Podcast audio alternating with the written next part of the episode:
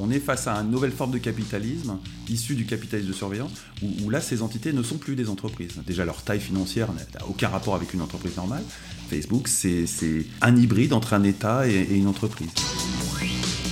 Le podcast des éclaireurs, les enjeux cachés d'Internet.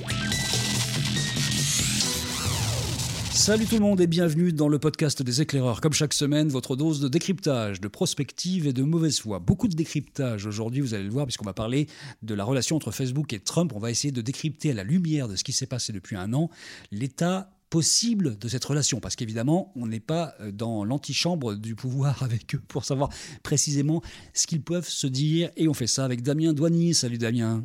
Salut, salut. Qu'est-ce qui, qu'est-ce qui te dit qu'on n'a pas nos entrées? Tu, mais Laisse planer un peu le doute. C'est vrai. Non, mais je, en fait, je, suis fou parce que Fabrice Epelboin est dans tous les cercles de pouvoir, mais il n'ose pas le dire. Hein? Salut Fabrice. Non, je vous que même si je l'étais, celui-là, je n'oserais jamais le dire Il peut se vanter de tout, mais pas de ce truc-là quand même. Tiens, au fait, et dis donc, on va faire un petit coucou à tous ceux qui nous ont rejoints depuis euh, quelques semaines, qui sont de plus en plus nombreux à écouter ce podcast. Merci vraiment à tous. Alors j'ai presque envie de dire merci les gars, parce que statistiquement, vous êtes 90% d'hommes à nous écouter. Allez savoir pourquoi. C'est Sérieux? T'as les stats, euh, ce genré j'ai les stats. Et j'ai envie de dire aussi euh, merci les Belges, parce que vous êtes 19% de notre auditoire à venir de Belgique. Je sais pas pourquoi. Bah, moi, je pense que les Belges aiment notre esprit un tout petit peu taquin, euh, et, on les, et on les reconnaît bien là. Et, merci aux 10% de filles qui nous suivent. bon, alors on parle de Facebook et de Trump. On va essayer de résumer un peu ce qui s'est passé. Il y a des choses qui se disent depuis euh, un an. Il y a pas eu pas mal d'événements. Et quel est l'état vraiment des relations? On en a même déjà parlé. Est-ce que vraiment Facebook roule pour Trump, pour le dire couramment? Ou est-ce que c'est beaucoup plus complexe que ça? Il se dit, dans des journaux américains depuis un petit moment déjà, qu'il y aurait eu un dîner entre euh, Mark Zuckerberg et euh, Trump en octobre 2019 où il y aurait eu une sorte de pacte de non-agression qui aurait été décidé ce soir-là. D'un côté, Trump n'attaque pas Facebook sur euh, bah, tout ce qui peut l'embêter, c'est-à-dire la régulation euh, globale par exemple, et de l'autre côté, Facebook ne met pas d'entrave à tout ce qui peut se raconter euh, comme conneries sur son réseau avec tous les protagonistes qui, sont pour Trump. Est-ce que vous croyez à ça déjà au départ? Alors, est-ce qu'on est. Parce que ça, ça soyons clairs, c'est une théorie conspi. Euh, qui est labellisé par le New York Times hein, et le Washington, ou le Washington Post, je ne me souviens plus. Donc c'est une théorie conspirée auquel on peut officiellement croire. Évidemment, je vais y croire, ça c'est clair.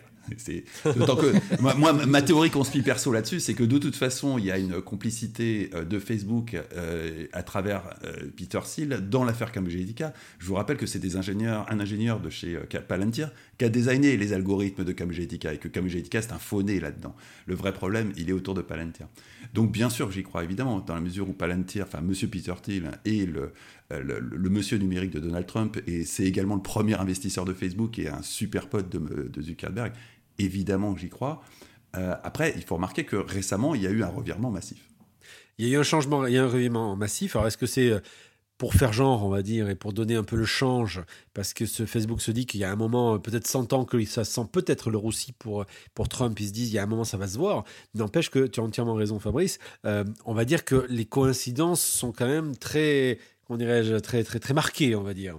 Euh, et moi, moi j'imaginerais bien un, repas avec, euh, avec Zuckerberg et, Trump, sachant que si on regarde les GAFAM un peu dans l'ensemble, quand on regarde le, portrait des GAFAM. Jack Dorsey, c'est pas du tout la, cam de Trump, ou inversement. Euh, Tim Cook est très clairement opposé à Trump, il l'a déjà dit, ou au moins il l'a assez marqué comme, comme tel. Euh, Microsoft, je pense qu'ils n'ont jamais vraiment trop voulu mettre les doigts dans, l'histoire où ils le font différemment. Jeff Bezos, c'est vite vu. Hein. Jeff Bezos, c'est un ennemi intime de Trump. Voilà. Donc, qui est-ce qui reste? C'est On joue à qui est-ce Qui est-ce qui reste? Eh bien, il reste Marc. Et, euh, et, Marc, c'est quand même le patron de la plateforme qui réunit quasiment 3 milliards de gens. Donc, euh, c'est quand même un terrain de jeu assez intéressant. Il y a quelque chose qui pourrait prouver qu'il y a eu un accord, c'est quand même cette espèce de violence avec laquelle Trump s'est attaqué à TikTok sans aucune raison absolument obligatoirement valable. Hein. Huawei, on peut comprendre avec la 5G, mais enfin euh, TikTok avec cette violence-là, parce que tout simplement, euh, ça aurait été une des demandes de Zuckerberg lors de ce fameux repas qui n'a pas existé, évidemment. Je, ne suis pas sûr qu'on puisse appeler ça une preuve non plus, mais c'est sûr que bon, ça, ça, ça va dans le sens de la théorie. Non, non, non, non, je ne dis pas dit que c'était une preuve, je dis que ça va dans le sens de la théorie, c'est ce que je veux dire, voilà. Alors, si on voulait creuser un peu hein, dans le côté euh, conspirationniste à deux balles, mais, mais, qui, mais qui qui trouverait un écho, euh, c'est le fait que lorsque, euh, typiquement sur l'histoire de TikTok, euh, lorsque le, gouvernement chinois a dit, bah, écoutez, c'est comme ça, les, entreprises américaines, elles vont souffrir aux États-Unis, et qu'il y a une boîte américaine qui est Apple, qui a dit, ouais, mais nous, ça nous embête quand même, parce que là, déjà, c'est un peu compliqué pour nous en Chine. Donc, si vous faites ça, bah, ça va être encore plus compliqué pour nous en Chine. La réponse de Trump a été, allez vous faire foutre, hein, j'en ai rien à faire d'Apple en Chine. donc, c'est quand même assez intéressant, on va dire, comme, comme comme réponse. Euh, ce qui prouve bien, euh, on va dire, l'échiquier qu'on a un tout petit peu décrit, et les connexions qu'il peut y avoir entre ces différents patrons. Alors d'un côté, Zuckerberg aurait favorisé quand même des contenus pro-Trump, on en a déjà parlé dans ce podcast, et c'est vrai, il y a eu des contenus pro-Trump qui ont été un petit peu valorisés. Et puis de l'autre côté, ben, récemment, il s'est passé des choses quand même, parce qu'il euh, a commencé à couper des, des messages de, Trump, Zuckerberg, parce qu'il euh, y avait des conneries qui se racontaient, que Zuckerberg et Jacques Dorsey sont convoqués, ça c'est tout neuf, devant le, Sénat pour avoir réduit le partage d'infos compromettantes sur Joe Biden, des infos qui disent que son fils a utilisé euh, pouvoir du père finalement pour faire du business euh, pas tout à fait euh, légal légal en Ukraine notamment. Alors attention parce que ça on est sur une théorie conspi qui n'est pas autorisée Bertrand. Fais attention. non, celle-là elle est sortie dans tous les journaux américains. Oui, mais elle on en a parlé partout elle n'est pas autorisée, n'empêche qu'elle a été euh, légèrement coupée par à la fois Dorsey, l'ennemi de Trump, et Facebook, le supposé ami de Trump. Donc là, on, commence à avoir un peu de doute sur finalement la théorie conspi du début, c'est-à-dire que tout ça ne démontre pas euh, sa validité à long terme. Donc on, commence à être un peu dans le flou là, non? Non, mais on peut imaginer qu'on est dans un, jeu politique euh, sur lequel on sait, enfin, on a déjà traité dans ce, euh, podcast le fait que Mark Zuckerberg pourrait un jour avoir euh, des velléités d'être, euh, on va dire, politique ou de se présenter à une élection quelle qu'elle soit aux États-Unis. donc, s'il se va dire qu'on se considère ou s'il a une attitude qui est celle d'un politique, c'est quelqu'un qui est opportuniste. Trump le reçoit, discute avec lui, lui propose quelque chose et il le fait ça l'empêchera pas de changer d'avis ou de, tourner sa chemise du jour au lendemain. Pourquoi pas Après tout, qu'est-ce qui l'empêcherait? Pour quelle raison? Euh, le, pouvoir, il est où véritablement? Ben, Peut-être que le pouvoir, il est vraiment entre les mains plutôt de Facebook que de Trump. Donc la marionnette n'est pas celle qu'on croit.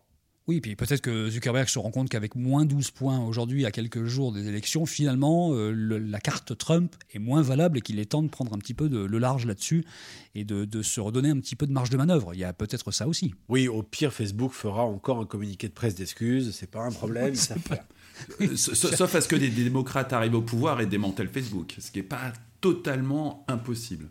Si effectivement une affaire comme ça vient être approuvée et que ce fameux complot Facebook-Trump est avéré, euh, là, quand même, il y a beaucoup de monde chez les démocrates qui va être tenté par un démantèlement. Ça pourrait être une très bonne chose. Mais euh, ça va. Zuckerberg risque beaucoup sur ce coup. Alors effectivement, il y a quand même un point que, que souligne Fabrice qui est très, assez juste, c'est qu'aujourd'hui, dans le camp des démocrates, il y a quand même beaucoup de voix qui s'élèvent sur le démantèlement euh, de plateformes comme Facebook. Mm. Donc très clairement, on pourrait, ça pourrait accréditer le fait que euh, euh, Zuckerberg ait voulu jouer la carte euh, Trump. Maintenant, effectivement, quand on voit que Trump est peut-être en perdition au niveau des sondages, il y a un moment où il faut se dire bon, peut-être qu'il faut que je sois aussi bien avec l'autre camp pour faire en sorte que éventuellement ça se passe pas trop mal non plus. Donc il y a un jeu de poker menteur à plusieurs bandes qui est en train de se mettre en place, mais des preuves ont quand même montré, ou des éléments, on va dire, des connexités assez fortes ont prouvé que, euh, dans un premier temps, Facebook avait quand même joué ou donné un coup de main euh, du côté de Trump. Hmm. Alors en ce moment, il essaie de lancer la meute sur Apple, hein, puisque Apple l'a légèrement gêné aux entournures, le disais tout à l'heure, avec iOS 14 et la fin de la collecte des identifiants. Donc il essaie de détourner un petit peu l'attention. Enfin, ça ne, ça ne convainc pas grand monde pour l'instant. Mais il y a aussi cette histoire de, de retrait tout d'un coup de contenus qui sont euh, douteux sur Facebook. C'est la première fois que ça arrive jusqu'à présent. Depuis le début, Facebook a toujours été l'endroit où le monde entier pouvait s'exprimer, enfin, le grand baratin universel, et qui était vrai aussi en partie de, Zuckerberg. Et puis là, tout d'un coup, les contenus révisionnistes, QAnon, tout ça, boum, ça peut passer à la trappe. C'est vraiment un changement fondamental là, de, paradigme de, de, la part de, Facebook. Vous pensez comment ça? À moi, ma, théorie conspi là-dessus, c'est que QAnon, euh, mhm. mais on, y reviendra dans, un prochain numéro, euh, c'est que QAnon les a terrifiés et qu'à un moment, ils, ont réalisé qu'ils avaient accouché d'un monstre qui mhm. allait être d'un danger mais absolu pour tout le monde, y compris eux, et que là, ils, commencent à faire marche arrière, en, espérant qu'il ne soit pas trop tard. Euh, parce que QAnon aux États-Unis, c'est déjà un truc absolument dingue. Et ça arrive en France. Euh, et ça, ça aura une dimension française. Hein. Il ne faut pas s'imaginer qu'on va avoir la même chose que les États-Unis transcrits. Euh, et là, peut-être que tout d'un coup, ils réalisent qu'ils sont allés beaucoup, beaucoup, beaucoup trop loin il commencerait à euh, couper quelques contenus de QAnon, mais pour que ça se voit moins, il se dirait bah, tiens, on va rajouter là-dedans des contenus pédophiles, révisionnistes, on va dire qu'on change de politique, et ça se verra beaucoup moins. Ça serait ça l'idée? Noyer le poisson finalement du fait de, vouloir maintenant limiter le pouvoir de QAnon? De QAnon ou de phénomènes de ce type-là qui pourraient émerger d'Internet, parce que QAnon, ça pourrait demain être autre chose. La dynamique de QAnon, elle n'est pas si compliquée que ça. C'est celle de Nostradamus, c'est celle des évangiles, c'est celle de, tout un tas de trucs où il y a une espèce de vérité révélée qui est interprétée par une meute de gens qui chacun vont la tirer de son côté. C'est une dynamique sociale très forte, c'est ce qui a donné euh, la naissance des religions. Donc si on est en train d'assister à ça, euh, on est face à un phénomène qui est potentiellement terrifiant et, qui peut disrupter radicalement euh, les sociétés dans lesquelles il, prend place. Le, futur monothéisme, ce serait QAnon, en fait, euh, potentiellement. je ne suis pas en train de dire, mais en tout cas, il y, a une dynamique qui est, de cet ordre-là. Donc, c'est quand on voit la puissance de feu qu'ont les religions, on, est en droit légitimement de flipper. Tu flippes, toi, Damien?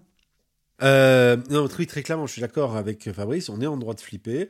Euh, on est en droit de se dire que ça peut donner lieu à l'émergence de n'importe quel type de, mouvement sectaire ou, assimilé euh, qui pourrait un jour disrupter n'importe quel mouvement politique. Donc, très clairement, oui, je pense que les Américains sont pas fous. ils ont plein de défauts, mais je pense qu'ils ont, ils ont, ils sont, des gens qui sont pragmatiques. et, là, euh, je pense qu'ils sont en train de se rendre compte qu'ils sont en train de vraiment jouer à l'apprenti sorcier. Euh, et, donc, par conséquent, on peut tout à fait imaginer qu'il y ait une volonté de, de couper ce qu'on appelle le free speech, hein, donc euh, américain, euh, faire en sorte que, sous, sous, couvert de régulation, parce qu'il le faut bien, ma pauvre dame, effectivement, on remette un peu d'ordre dans tout ça. et puis, c'est une vraie révolution, quand même, le free speech. C'est la constitutif, c'est le cas de le dire, vraiment de la pensée américaine. C'est le premier amendement, quoi. Ah, totalement. Ça, ça, va être un changement radical, si ça a lieu ça va être un changement radical de ce que sont les États-Unis. Et donc, par définition, de, le reste du monde qui est quand même lourdement impacté par la position des États-Unis. Oui, mais nous, le free speech, il n'existe pas. Les contenus révisionnistes sont interdits d'ailleurs sur Facebook en France comme en Allemagne. Depuis X temps, les, les gouvernements, les États français et allemands avaient demandé à ce qu'il ne soit pas possible de les relayer sur Facebook. Et c'est le cas. Il y a des filtres là-dessus en France et en Allemagne. Donc nous, le free speech, c'est pas notre truc. Pour une fois, on verra pas arriver ça des États-Unis. Hein. Oui, oui. Eh nous, aussi, on, vit sous un régime de, de, censure, c'est excessif, mais en tout cas, on, est dans un régime de liberté d'expression euh, contrôlée. Mais c'est certainement pas le même que celui vers lequel évoluera les États-Unis. C'est pas la même culture. ils iront vers autre chose. Donc c'est c'est l'ensemble du monde qui va se mettre au diapason des États-Unis, ou alors ils vont décrocher. Mais ça aura un impact bien au-delà des États-Unis si le free speech euh, est abandonné là-bas. dans tous les cas de figure, c'est euh, ce qui est intéressant quand même de voir, c'est le positionnement de ces plateformes et de Facebook, donc vis-à-vis d'un Trump aujourd'hui. Euh, Fabrice, j'ai pas l'impression qu'on retrouve hein, le, les mécaniques qui avaient, eu lieu lors de la première campagne de Trump. Je, me trompe sur Facebook?